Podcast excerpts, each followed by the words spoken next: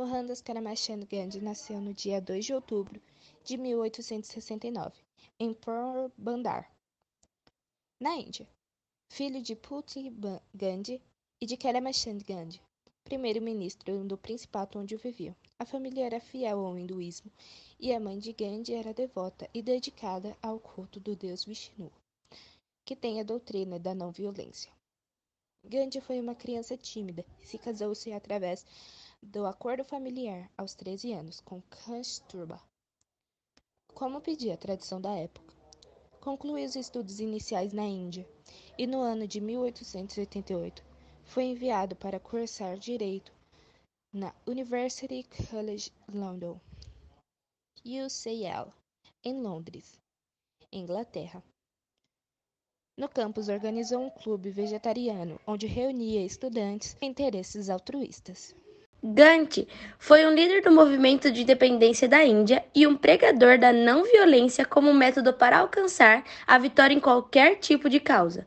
Quando a Índia era colônia britânica, Gandhi usou métodos não violentos para protestar contra o governo inglês. Seus esforços lhe valeram o título de Mahatma, que, que quer dizer grande alma. Mahatma significa grande alma.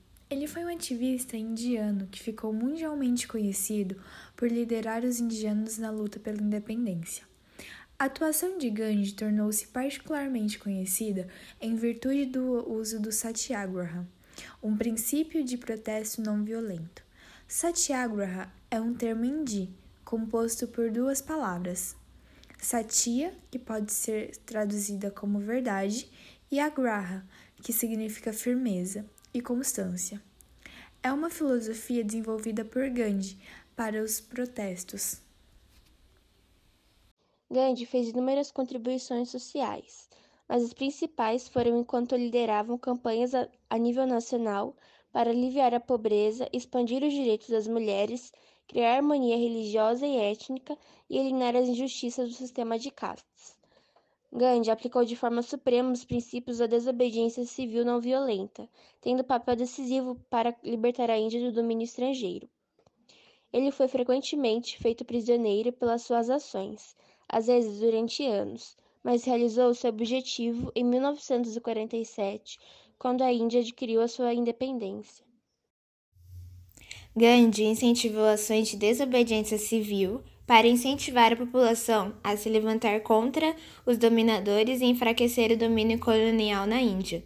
Com a sua liderança, ações de ações de desobediência civil repercutiu profundamente em dois momentos diferentes.